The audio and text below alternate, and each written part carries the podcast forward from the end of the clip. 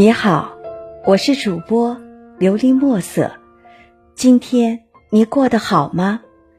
每天我都会用一段声音陪着你，请你与我一起享受今天的故事。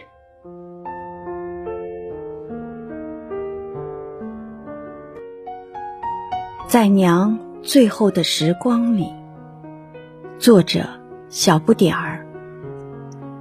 秋风里，我牵着娘的手，在医院的庭院里漫步。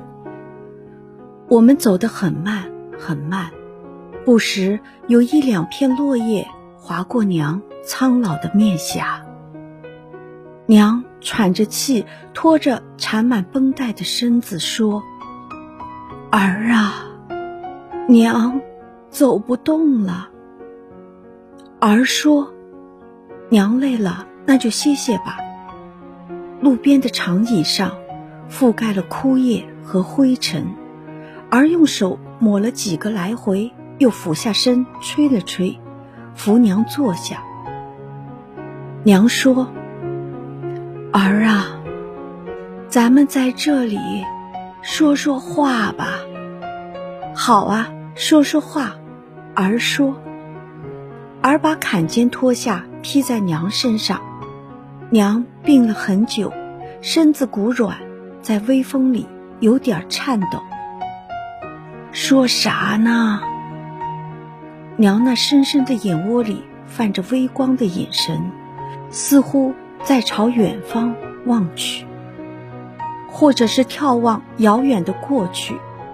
末了，感慨了一句：“这又到了秋天了。”树上的叶子又黄了，这都病了一年多了，可不嘛？儿伤心的点点头。娘看着地上的落叶说：“这辈子恐怕没有多少时间了。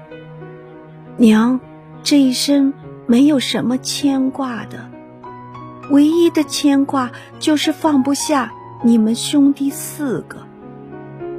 听娘这么说，儿在一旁劝道：“娘说什么呀？”看着娘那虚弱单薄的身子骨，儿下意识地抓住了娘的手，说：“打我记事儿的时候起，娘一直陪在我的身边，跟随父亲，一根扁担。”一副箩筐，挑着我走南闯北。一九六六年，父亲去了大三线，娘只身在武汉，含辛茹苦的把我们兄弟四个养大。冬日里，弟兄四个偎依在娘的怀里，在铺着稻草的床上度过了寒冷的长冬。打小，我们就是娘的希望，而。会陪着你走下去，你要好好的活着，别撇下我们兄弟四个。别说傻话了，娘都病了这么长时间，娘这病心里有数，是绝症，恐怕也没有多少时间陪你们了。娘现在。只想回家。再看娘，泪流满面；儿子在娘的身旁，泪也扑簌簌的往下掉。娘要回家，回到那个不富裕的穷家。娘不想在医院受罪了，不愿再做那些痛苦的无用检查了。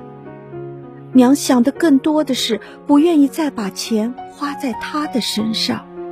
不愿再拖累我们，牵着娘一步步走在秋风里，那两只紧握的手就像一条脐带，任岁月的剪刀张开锐利的锋刃，终也剪它不断。